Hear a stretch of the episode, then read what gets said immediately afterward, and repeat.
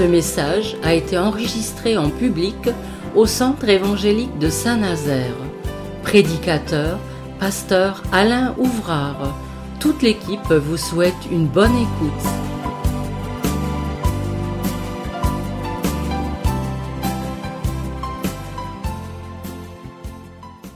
On va ouvrir une page de notre Bible dans le Nouveau Testament et puis on va lire un texte qui met l'accent sur euh, l'ignorance et la connaissance, figurez-vous.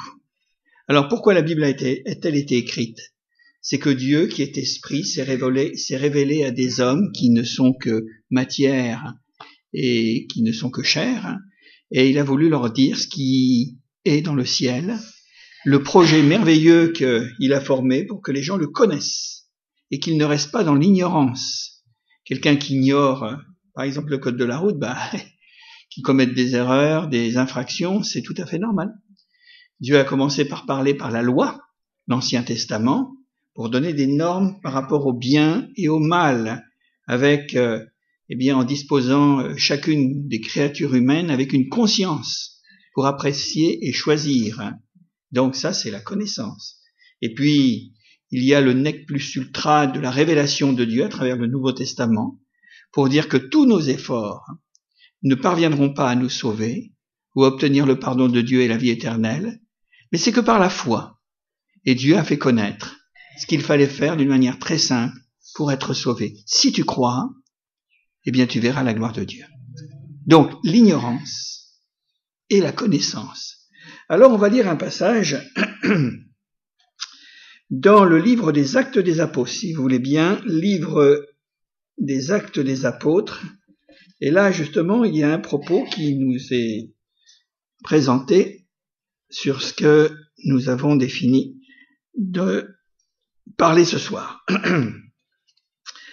Alors, on va lire simplement deux versets, mais je reprendrai le texte. Hein, on va, on reprendra le texte en entier un petit peu plus tard. Donc, livre des Actes des Apôtres, chapitre 10, verset 37. Alors, c'est certainement eh bien, un texte que vous connaissez parce que il résume à lui tout seul, eh bien, l'œuvre de Jésus. Et voilà ce que nous avons devant les yeux et que nous partageons maintenant. Vous savez ce qui est arrivé dans toute la Judée, après avoir commencé en Galilée, à la suite du baptême que Jean a prêché. Vous savez comment Dieu a oint du Saint-Esprit et de force Jésus de Nazareth, qui allait, qui allait de lieu en lieu, faisant du bien et guérissant tous ceux qui étaient sous l'empire du diable, car Dieu était avec lui. Voilà.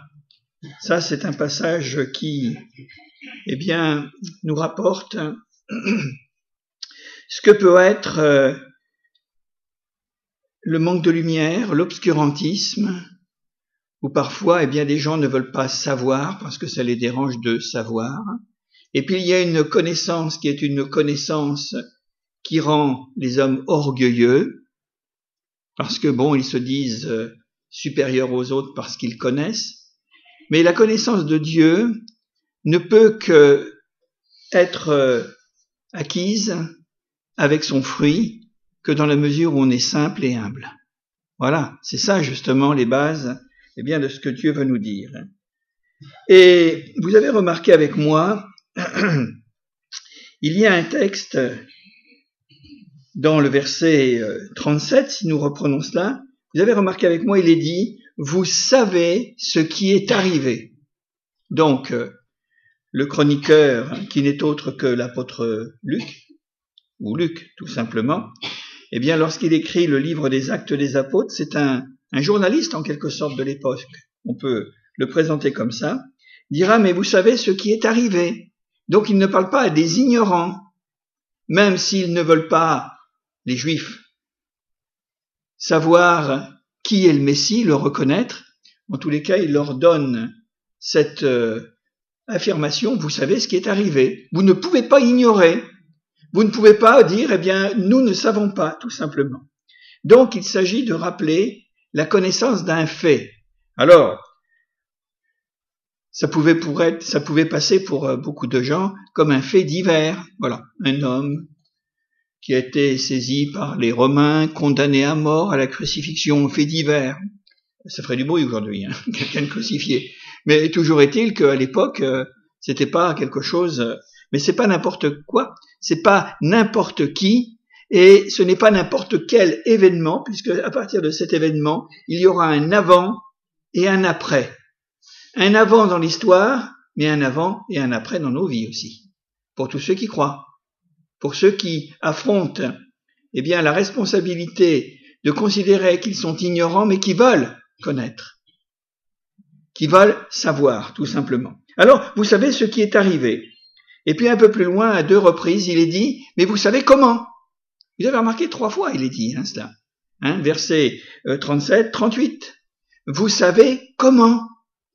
C'est-à-dire que là, il y a quelque chose, c'est que celui qui écrit le livre des actes va tout simplement, eh bien, parler du fond, parce que nous allons le voir d'ici quelques instants. C'est pas un fait divers anodin. C'est une chose qui est universelle. C'est quelque chose qui a marqué l'histoire des hommes, de l'humanité. C'est euh, la réalisation d'un plan qui remonte à la chute de l'homme et qui là, dans ce temps-là, il y a 2000 ans, eh bien, va véritablement apporter à l'humanité à la fois la connaissance, la lumière, le témoignage de l'amour de Dieu et de son pardon et de son salut. Alors, vous savez ce qui est arrivé, la crucifixion, vous savez comment c'est arrivé, dans quelles circonstances d'injustice, puisque c'est Pierre qui le dira précédemment, il dira, mais vous avez crucifié le saint. Vous avez crucifié le Saint de Dieu. Vous avez crucifié le juste avec un, J majuscule. Et vous savez comment donc Dans quelles circonstances? Les raisons de cette crucifixion et pourquoi les choses ont été eh bien amenées jusqu'à ce supplice euh, épouvantable. Et puis vous savez la manière. Donc, euh, les deux choses vont nous servir de, réflexion ce, ce, soir. Vous savez ce qui est arrivé et vous savez comment. Donc, il y a deux états opposés. Il y a ce que l'on appelle la connaissance et le savoir, et il y a tout simplement, eh bien, l'ignorance d'un autre côté. C'est intéressant de prendre en considération tout cela parce que nous sommes dans un monde de savoir et de connaissance aujourd'hui. Il y a naturellement, eh bien, des écoles, il y en a toujours eu, mais nous, nous, nous sommes très fiers d'avoir des universités, des grandes écoles euh, pour former des élites, hein, à quelque niveau que ce soit et quelles que soient les disciplines. Et, c'est vrai que bon, euh, voilà, c'est ce qui fait aussi l'évolution de la société et, qui permet euh, finalement des avancées dans, dans notre monde. Hein, il y avait, c'est vrai que dans les temps passés, il n'y avait que les nantis, les riches qui pouvaient s'instruire. Hein, voilà, les gens qui parlaient euh, au Moyen Âge, qui parlaient latin, le grec, le français ou hein, euh, l'allemand ou les choses comme ça, il y en avait très très peu. Hein. C'était véritablement des gens qui avaient appris. On pouvait dire que c'était des universitaires, parce que le mot universitaire, c'est la connaissance universelle, la connaissance des choses. Voilà. Hein. Et nous pouvons aujourd'hui dire que bah, des universitaires, euh, il y en a beaucoup plus qu'il y en a eu, hein, c'est certain. Euh, ça bouge même en ce moment. Hein. Tout le monde veut apprendre, mais quelquefois c'est compliqué d'apprendre. Mais toujours est-il qu'il y a connaissance et connaissance. Il y a la connaissance humaine, les sciences, hein, toutes sortes de disciplines, et puis il y a la connaissance que Dieu nous donne. Et là, euh, il n'y a pas forcément grand monde qui se bouscule au portillon. Hein. Euh, dans ce sens que il y a eu aussi euh, tellement de dissuasion de ceux qui se piquaient à avoir la connaissance. Du temps de Jésus, c'était les pharisiens et les scribes, les hommes de la loi. Euh, aujourd'hui, nous pouvons dire que les gens ne veulent pas connaître Dieu ou ne veulent plus entendre parler de Dieu parce que c'est pas la politique qui a dégoûté les gens. C'est pas toute la vie des hommes, le commun des mortels, mais c'est souvent la religion à travers ses élucubrations, à travers ses falsifications, à travers ses mensonges éhontés, à travers le détournement de la parole de Dieu. Alors les gens nous disent maintenant, on a donné. Voilà, on a donné. Alors on comprend que, je l'ai dit et je le répète, c'est pas que les gens ont quelque chose contre Dieu, mais ils ont souvent quelque chose et c'est quand même assez, euh, assez chronique contre ceux qui ont parlé de Dieu. Alors il faut revenir tout simplement à ce que nous dit la parole et c'est et laisser Dieu nous parler, non pas par l'interprétation d'une religion ou d'une théologie, euh, on peut y mettre beaucoup de choses derrière, hein, théorie religieuse, philosophie religieuse, mais il faut revenir à ce que Dieu nous dit. Et quand nous lisons, vous savez ce qui est arrivé, vous savez comment, pourquoi, le but, le sens de ce qui est arrivé naturellement. Alors, la connaissance, vous savez, dans l'apôtre Paul nous dit que la connaissance humaine, elle enfle. Je sais. Et puis, Paul nous parle de la connaissance de Dieu, qui, elle, produit l'amour, l'humilité, la modestie. Si vous ne redevenez comme des petits enfants, vous n'entrerez pas dans le royaume de Dieu. Et Jésus dira, mais je te loue, Père, de ce que tu as caché ces choses aux sages et aux intelligents, de ce que tu les as révélées aux enfants. Donc connaissance et connaissance. C'est pas parce qu'on est chrétien qu'il faut abdiquer de s'enrichir de connaissances dans toutes sortes de domaines. Mais celle qui préside à notre vie spirituelle, à notre foi, c'est ce que nous enseigne la parole de Dieu. Et j'ai trouvé, euh, parce que je pense que ça pouvait être euh, pour faire la différence entre la connaissance, le savoir et puis l'ignorance, il y a un texte qui nous dit cela, c'est un texte classique, hein, qui nous dit être conscient que l'on est ignorant. Puisse y avoir beaucoup de gens qui puissent raisonner de la manière de ce texte. Être conscient que l'on est ignorant de certaines choses et de beaucoup de choses, eh bien c'est un pas vers le savoir et la connaissance, de ne pas rester dans l'état. Et moi je pense qu'il peut y avoir des gens comme les Béréens, il peut y avoir des gens autour de nous, nous l'avons entendu dimanche dernier dans les témoignages, qui avaient véritablement une soif d'en savoir plus, davantage de Dieu, par rapport à eux-mêmes, par rapport à, leur vie, par rapport à leur bonheur naturellement, et par rapport peut-être certainement à ce qui nous est destiné. Hein. Mais dans cette, connaissance et ce savoir, faut-il apprendre à vouloir savoir? Il y a des gens qui ne veulent pas savoir. On en a rencontré quelquefois en disant mais ne me parlez pas, hein, c'est pas la peine. Hein, pour ceux qui ont fait quelquefois des expositions ou des, des stands bibliques, vous avez des centaines de gens qui passent à côté de vous, etc. Et là, eh bien, euh, les gens disent non, non, non, non, on veut pas savoir. Non, non, ça, ça suffit, c'est pas la peine de, nous dire quoi que ce soit. Il y a des gens qui sont en fuite, hein, qui veulent pas, hein, mais ils veulent pas. Qu'est-ce que vous voulez? Vous pouvez pas les prendre hein, par les oreilles et les soulever et puis les accrocher au plafond. Hein. C'est pas possible. Surtout si vous êtes dehors, le plafond il est très haut. Donc ça c'est la connaissance et le savoir. L'ignorance maintenant. Eh bien c'est le pendant en quelque sorte. Il y a quelqu'un qui a dit ceci l'ignorance, c'est la nuit de l'esprit humain. La nuit. Ah oui. L'ignorance c'est l'obscurantisme. C'est les ténèbres. C'est la superstition. C'est toutes sortes de choses qui finalement ne grandissent euh, ne grandissent pas l'homme, qui ne vont pas le faire prospérer, mais toutes ces traditions, tous ces rites, toutes ces choses qui nous enferment et il ne faut pas en, sortir parce que finalement, eh bien, ça nous, fait peur de sortir du, du conformisme, qu'il soit religieux ou autre part hein, d'ailleurs. Hein. Donc, c'est la nuit de l'esprit humain et cette nuit-là, c'est l'auteur qui le dit, il n'y a ni lune ni étoile, même pas une petite lumière. Et vous savez, quand on lit le livre des actes des apôtres, les premiers disciples, les premiers apôtres, ils ont été au-devant du monde païen. Pour apporter quoi? Pour apporter la connaissance de Dieu. À Éphèse, à Lystre, où il y avait une superstition pas possible. Dans toutes sortes de contrées, nous voyons Paul, Barnabas, Silas, etc., etc., vont se heurter à quoi? Ils vont se heurter à cette ignorance entretenue. Une, ignorance, mais euh, épaisse, comme un voile. Regardez par exemple ces gens qui sont très intelligents à Éphèse. On t'entendra là-dessus sur une, autre fois. Vous comprenez? Alors il y avait naturellement eh bien l'orgueil de l'empire romain ou voilà, c'était comme ça. Et puis après il y avait toutes les superstitions, toutes ces choses du, du peuple. Mais il fallait surtout pas pousser parce que il devenait méchant à ce moment-là. Hein. Prenait des pierres et puis il lapidait. Hein. Ça c'est sûr. Et pourtant la Bible nous dit cette belle parole.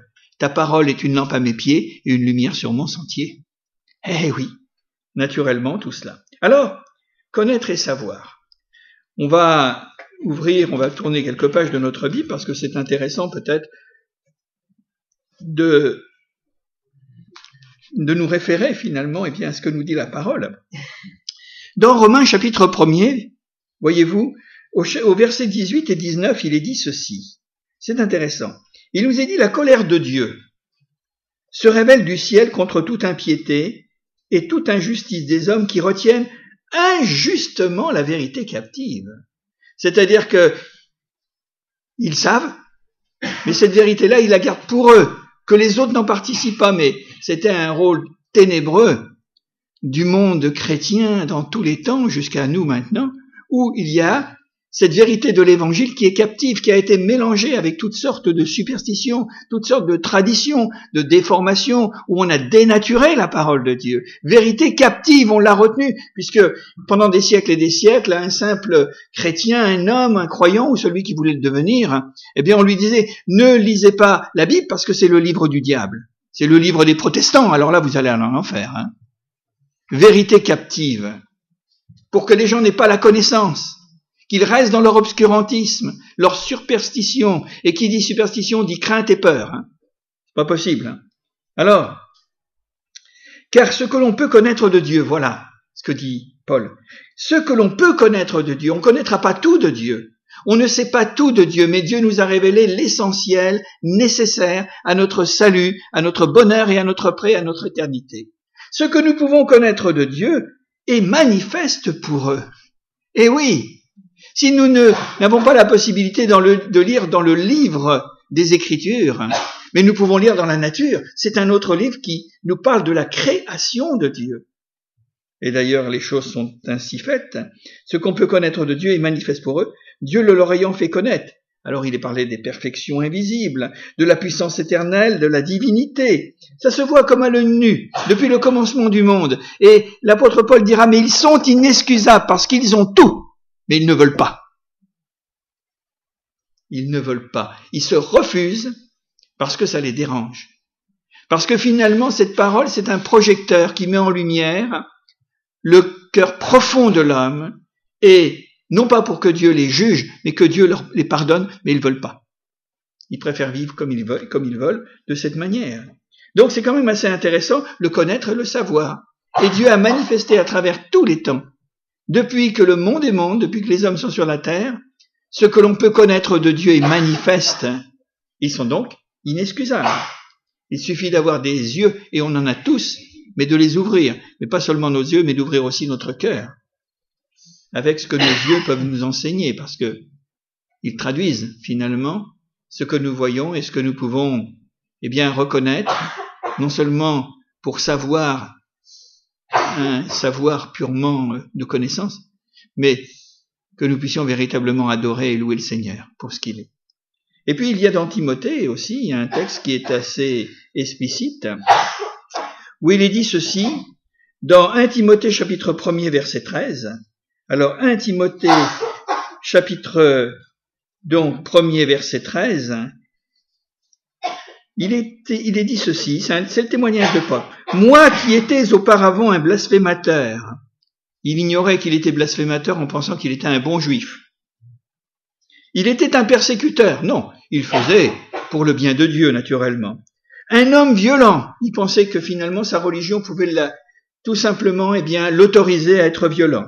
Et il dira ces choses. Mais j'ai obtenu miséricorde parce que j'agissais par ignorance, et il va donner finalement la raison de son ignorance dans l'incrédulité. Donc, l'ignorance est liée à l'incrédulité. La connaissance, la vraie connaissance, est liée à la foi.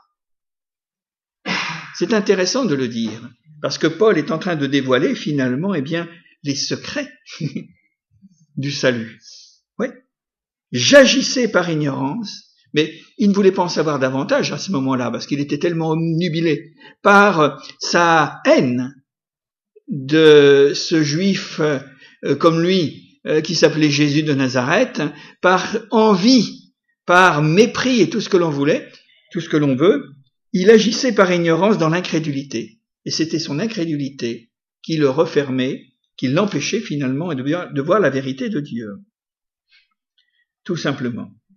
Et puis, Également, toujours dans 2 Timothée, parce que je veux étayer mon message avec des textes, c'est intéressant de pouvoir eh bien, nourrir eh bien, cette proposition ce soir, dans 1 Timothée chapitre 2 au verset 4. Alors là, c'est la suite en quelque sorte. Il est dit cette parole. Cela est bon et agréable devant Dieu, verset 3, pardon, qui veut que tous les hommes soient sauvés et parviennent à la connaissance de la vérité. Voilà. Parce que pour être sauvé, faut venir à une connaissance, pas n'importe laquelle, mais la connaissance de la vérité, avec un grand V. Et la vérité, eh bien, c'est Dieu. C'est pas la vérité des hommes, c'est pas la vérité d'une religion, c'est pas la vérité d'un prétendu prophète qui passerait par-ci par-là et puis qui dirait ben voilà maintenant j'ai une révélation. C'est pas ça.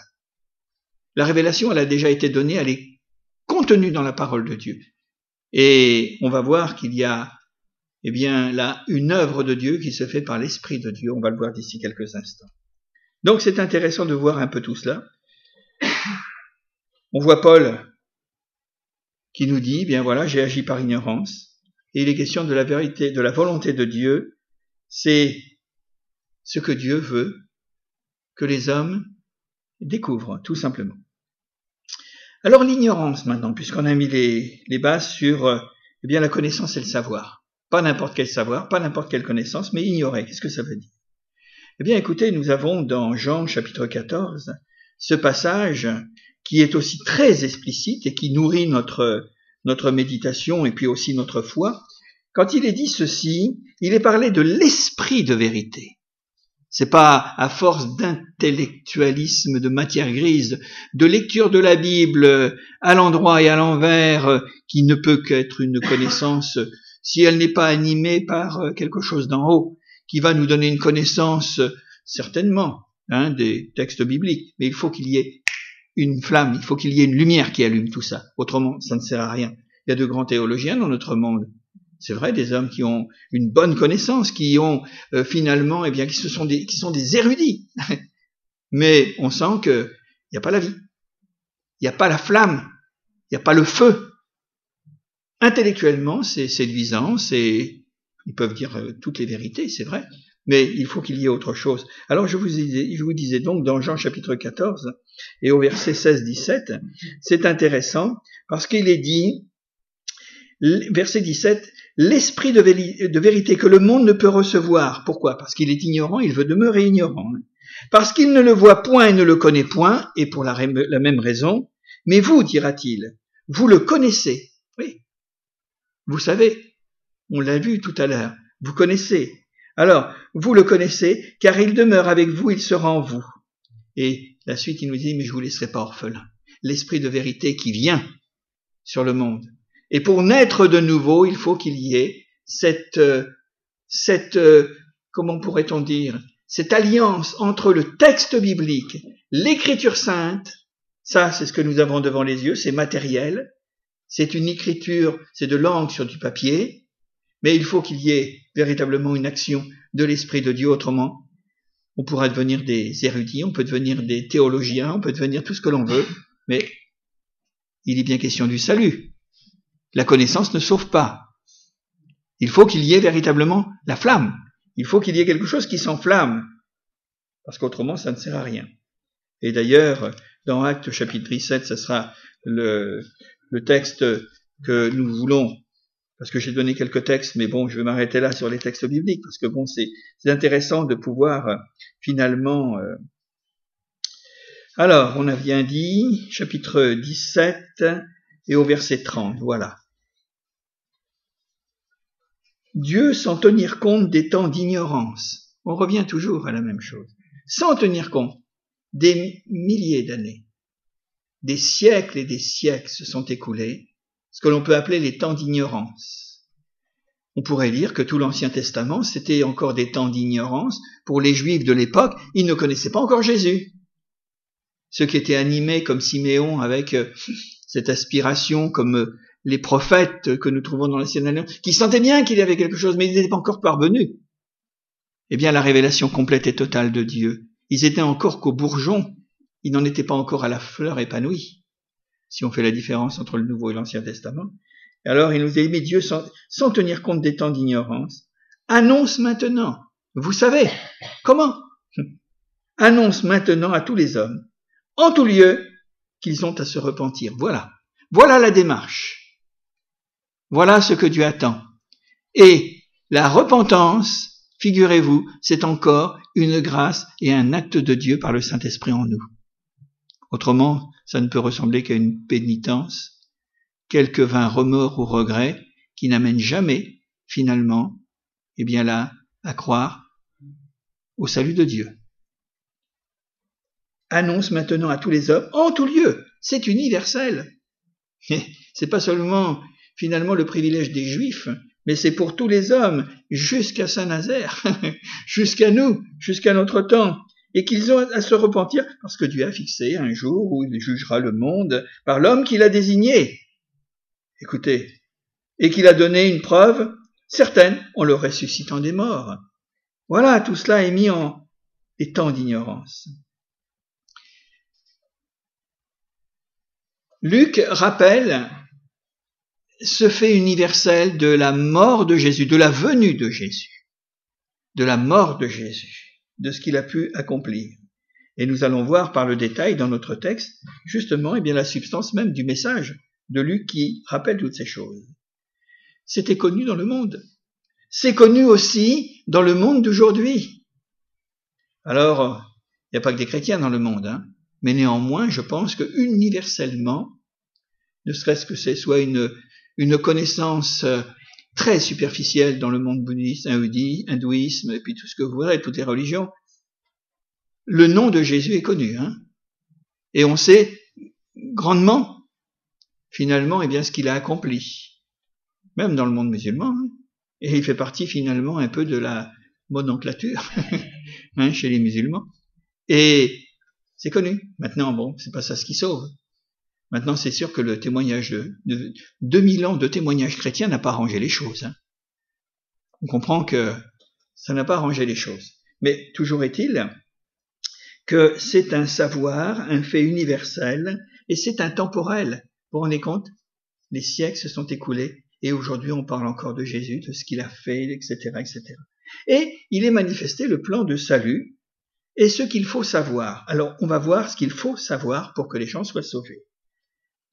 Quand euh, nous relisons par exemple le verset 34, verset 34, alors Pierre, ouvrant la bouche, en vérité, je reconnais, c'est Pierre qui parle, mais c'est lui qui consigne les, choses. Hein, alors Pierre, ouvrant la bouche, dit, en vérité, je reconnais que Dieu ne fait point de favoritisme, mais qu'en toute nation, celui qui le craint et qui pratique la justice lui est agréable. En quelque sorte, il est en train de poser les bases pour annoncer qui est Jésus, c'est-à-dire sa vie, son œuvre, son message, ses origines, sa destination éternelle, sa mort, sa résurrection et finalement son règne, parce que c'est euh, un plan complet. C'est pas de passage en disant je suis venu, je sauve les hommes. Non, c'est un règne. Jésus est présenté comme le roi des rois, le seigneur des seigneurs. Et il a donné d'ailleurs dans le principal euh, élément dans ses paraboles, il a parlé du royaume de Dieu. Donc c'est un roi. Il est parti, mais c'est un roi qui revient. C'est qui revient chercher, c'est racheter son Église. Et nous le voyons, il est question d'impartialité. Pierre dira, mais je reconnais que Dieu ne fait pas de favoritisme. Les juifs, les non-juifs, les hommes d'aujourd'hui, les hommes de différentes religions d'aujourd'hui, de différentes confessions, de tout ce que voudrez, il ne fait pas de favoritisme. C'est un salut qui se présente d'une manière universelle. Mais, quand toute nation, il n'y a pas d'exclusivité, mais quand toute nation celui qui le craint et qui pratique la justice, c'est les premiers éléments de la foi. La crainte de l'existence de Dieu, non pas la peur de Dieu. Mais Dieu existe.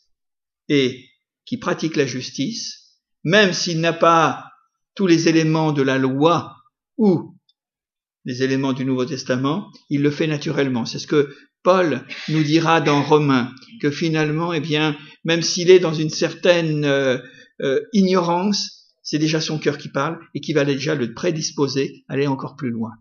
Voilà, c'est la grande question qu'on peut se poser. Mais alors, est-ce que, est-ce que tout le monde sera perdu? Non, parce qu'il y a des gens qui, mais ça, il y a Dieu qui le sait. Hein. C'est pour ça qu'il faut faire attention de ne pas porter des jugements hâtifs, parce que nous ne jugeons pas d'après ce que l'on voit, d'après ce que l'on sait. Hein. C'est Dieu qui va, qui, qui, jugera toutes choses. Hein. Alors qu'il pratique la justice, lui est agréable, tout simplement. Dieu porte un regard agréable sur ses créatures parce qu'il en est le créateur et il veut qu'il arrive au stade de comprendre qu'il est aussi le rédempteur. Deux notions, création et salut. Rédemption, naturellement. Impartialité de Dieu.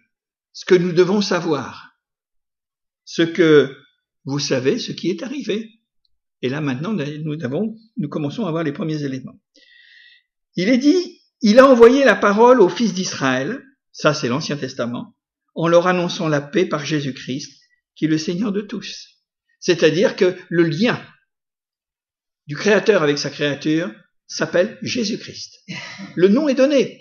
C'est pas Bouddha, c'est pas euh, je ne sais quel euh, saint ou sainte, hein, euh, je ne sais pas aux œuvres pieuses ou ce que vous voudrez. Non, il a annoncé la paix. C'est la paix. La paix des hommes entre les hommes, la paix de l'homme avec Dieu et la paix en soi-même.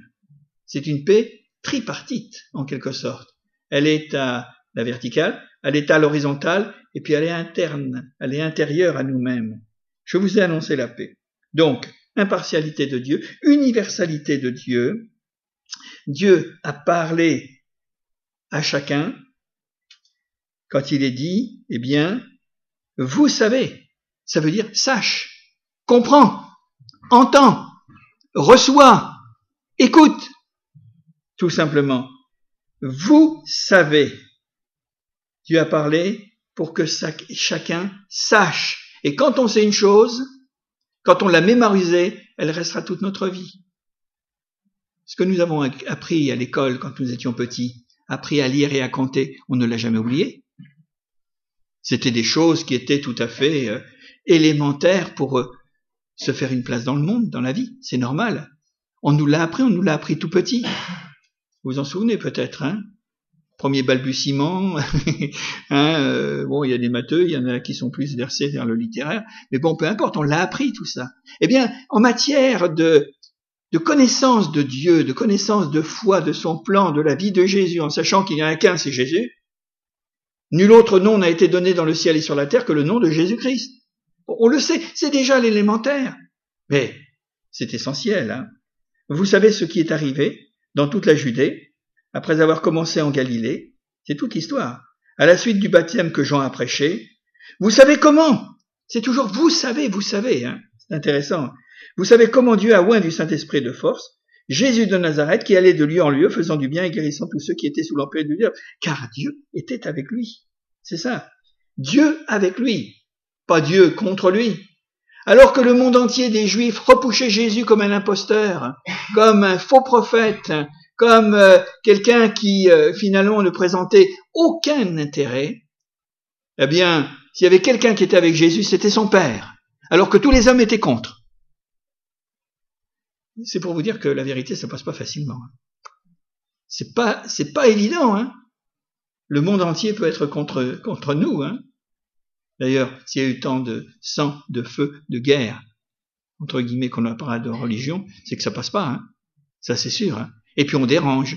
Et Jésus a dérangé. Nous, on dérange pas grand chose, mais bon, lui, en tous les cas, il a dérangé. Hein. À tel point que, bon, voilà, on va le découvrir. Dieu est avec lui. C'est-à-dire qu'il révélé, révélé là, Dieu avec lui, la nature divine de Jésus. Alors pour certains, Jésus n'est pas Dieu, Jésus n'est seulement que un homme. Pour d'autres, eh bien là, euh, finalement, il est Dieu, mais il n'est pas homme. Bon, on va laisser toutes ces polémiques, ces controverses qui ont finalement passé à travers tous les siècles, hein, qui ont donné des religions bizarres, etc., etc. Dieu était avec lui. Je préciserai une chose, que Dieu était en lui. En lui. Ça, c'est important. Et il est ajouté à la suite de ça, nous sommes témoins. Surtout Pierre écrit par Luc dans le livre des Actes, mais il dira, mais nous sommes témoins. On sait pas des racontards, c'est pas des fables, c'est pas des histoires, c'est pas un mythe que l'on est en train de voir. Nous sommes contraints, nous avons vu. Jean dira, mais nous avons connu, nous avons vu, nous avons touché de nos doigts. C'est Jean qui le dira plus tard. Hein, nous sommes témoins de tout.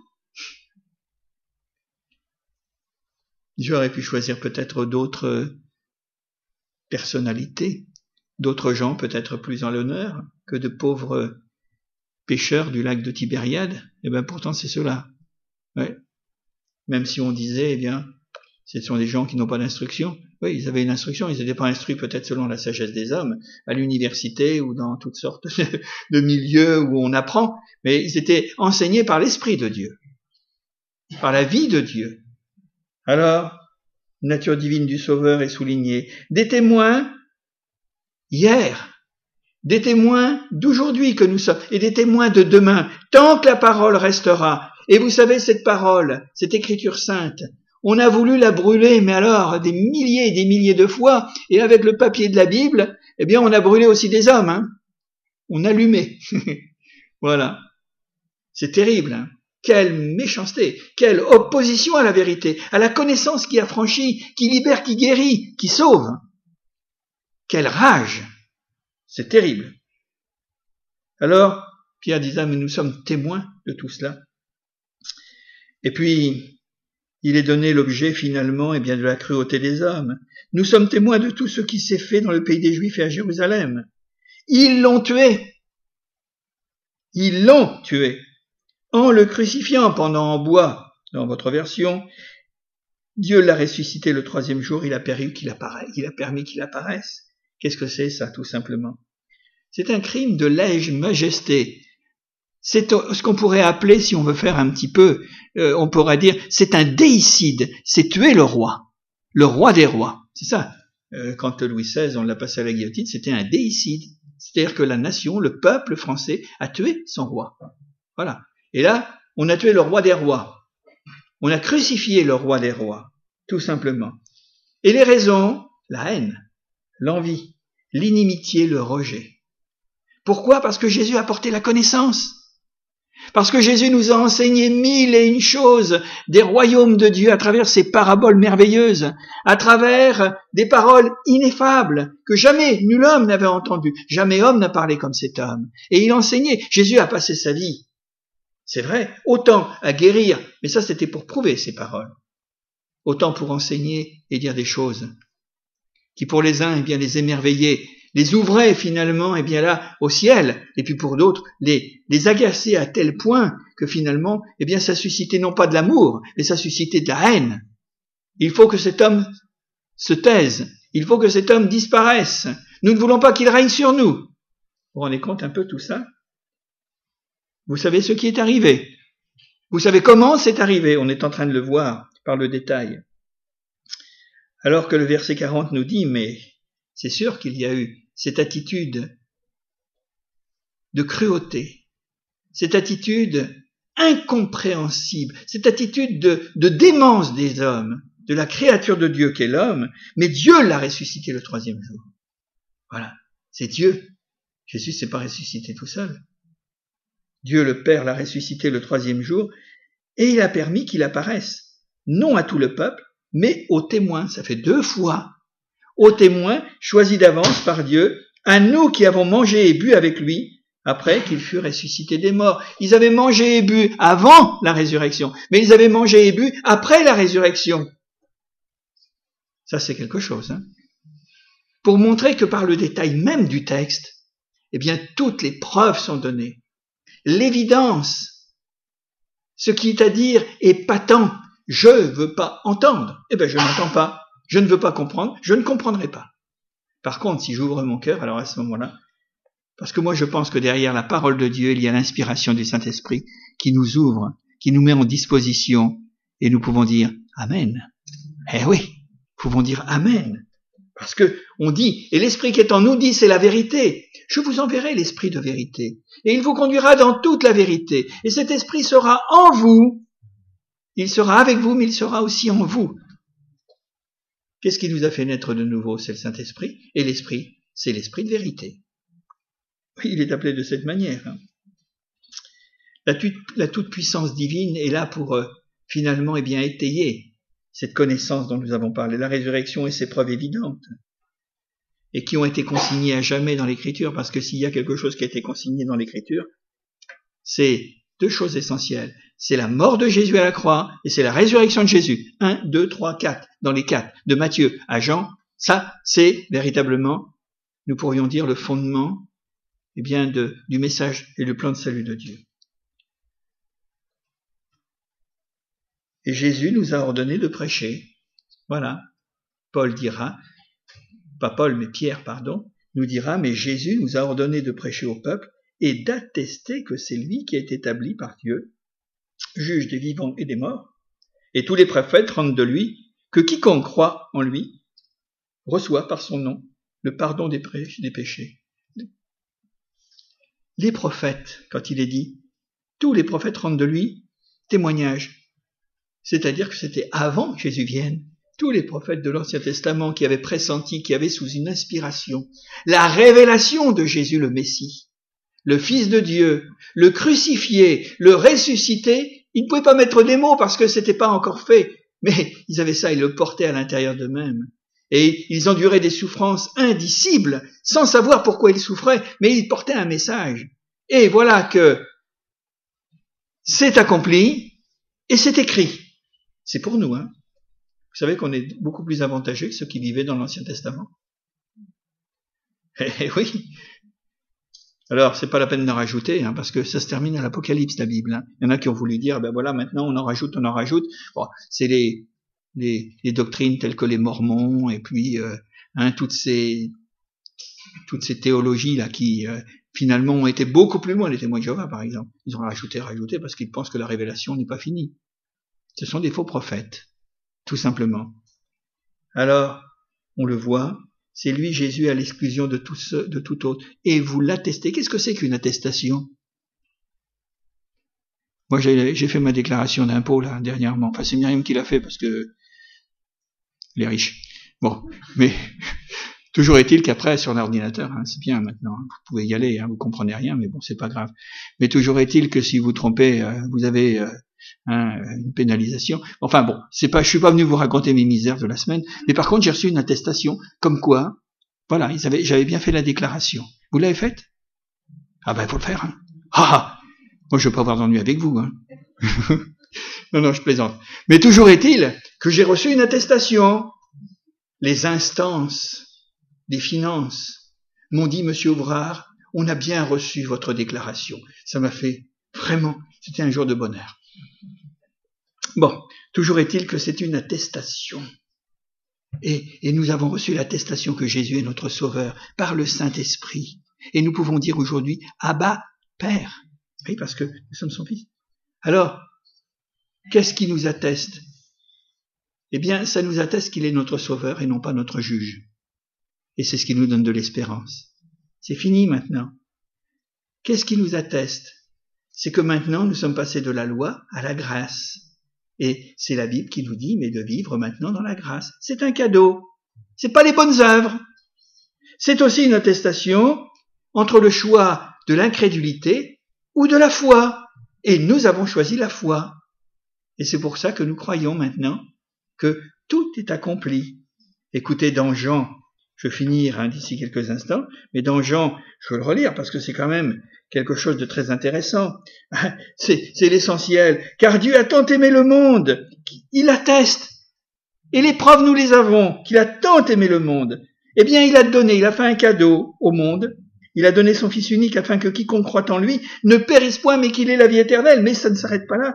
Dieu, en effet, n'a pas envoyé son Fils celui que nous avons appelé Jésus tout à l'heure, il n'a pas envoyé son Fils dans le monde pour qu'il juge le monde. C'est fini la culpabilité maintenant, la fausse culpabilité que nous impose le diable. On le fait taire maintenant, il a été vaincu. Alors, il n'a pas envoyé son Fils dans le monde pour qu'il juge le monde, mais pour que le monde soit sauvé par le nom de Jésus-Christ. Je trouve que c'est extraordinaire et formidable. Alors on peut dire, vous savez ce qui est arrivé? Vous savez comment c'est arrivé? On l'a vu à travers ce petit texte. Hein. C'est un cadeau pour tous, car le quiconque, il est pour vous, et il est pour tous ceux qui ne sont pas là. il est pour les hommes du monde entier, sans exception. On pourrait tirer une conclusion tout simplement. Croire, recevoir un seul nom. Pas 36. Il est unique. Et le résultat, c'est le pardon. Le résultat, je sais que je suis pardonné. Ouais. Je suis pas parfait, je suis pas un ange. Mais je sais que Dieu m'a pardonné mes anciens péchés et qu'aujourd'hui il me pardonne encore mes péchés parce que je suis là recouvert par le sacrifice expiatoire de Jésus-Christ. Il est mort pour moi. Je le sais. Et ça donne, finalement, il en découle la réconciliation. Vous savez que nous étions tous ennemis de Dieu auparavant sans le savoir. Nous étions dans l'ignorance. Mais maintenant, le, divin médecin a posé un diagnostic sur l'état, sur mon état, sur l'état du monde, en disant maintenant, eh bien voilà, c'est comme ça. Donc réconciliation, je ne suis plus dans une inimitié contre Dieu, même si je pensais que j'étais son ami, mais parce qu'il a fallu que je croie. Et ça me donne la paix. Ça me donne une filiation éternelle. Je suis devenu fils de mon Père qui est dans les cieux. Vous savez comment? Vous savez comment Dieu a répondu la puissance du Saint-Esprit, c'est une autre traduction, hein, sur Jésus de Nazareth. Vous savez comment Jésus a parcouru le pays en faisant le bien et en guérissant tous ceux qui étaient sous le pouvoir du diable, car Dieu était avec lui, et nous sommes témoins de tout ce qu'il a accompli pour chacun d'entre nous. Alors, personne ne pourra dire jamais, je ne savais pas. Que Dieu nous bénisse. Que Dieu nous donne sa grâce ce soir. On va prier quelques instants. Seigneur, nous voulons te rendre grâce et te remercier pour ta parole. Nous croyons que par-delà la, Seigneur, la petitesse, ou quelquefois, Seigneur, en effet la faiblesse du langage, moi je sais une chose, c'est que ta parole, Père éternel, fait son œuvre. Et c'est pas l'homme qui fait l'œuvre de Dieu, c'est le Saint-Esprit de Dieu qui fait l'œuvre dans l'homme. Alors Seigneur, nous voulons te rendre grâce parce que l'Esprit de vérité, celui qui bouscule et qui annule l'ignorance des cœurs et des vies, des esprits, eh bien nous savons que l'Esprit de vérité nous conduit dans toute la vérité, la connaissance, le savoir de Dieu, comment être sauvé. Nous ne pouvons pas dire aujourd'hui je ne savais pas, parce que Seigneur, moi je pense à tous ces hommes et ces femmes qui sont venus depuis des années, des années, qui ont passé dans nos réunions, qui ont entendu l'évangile, qui ont lu ta parole, qui ont reçu un témoignage d'une façon ou d'une autre, ne pourront jamais dire je ne savais pas. Seigneur, c'est une prière que nous t'adressons pour toutes ces centaines de personnes. Elles sont si nombreuses.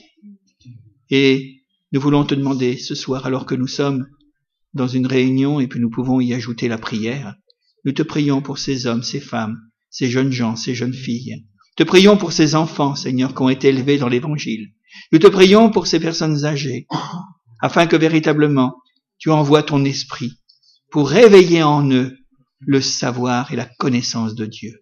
Et nous te bénissons et nous te rendons grâce. Oh, il y a certainement des raisons, Seigneur, de, pour ces gens de cette tenue à l'écart. Mais Seigneur, toi, tu n'es pas limité, ni au lieu, ni au contexte. Tu es capable, Père éternel, de faire ton œuvre. Et nous voulons te rendre grâce et te remercier. Oui, merci pour cette parole ce soir. Vous savez comment tout est arrivé. Alors, il n'y a que tout simplement le nom de Jésus, ce nom qui sauve, ce nom qui apporte le pardon et ce nom qui réconcilie l'humanité avec son Créateur pour que véritablement dans la personne de Jésus, nous acceptions notre Rédempteur et Sauveur. Merci Seigneur, dans le nom de Jésus. Amen. Amen.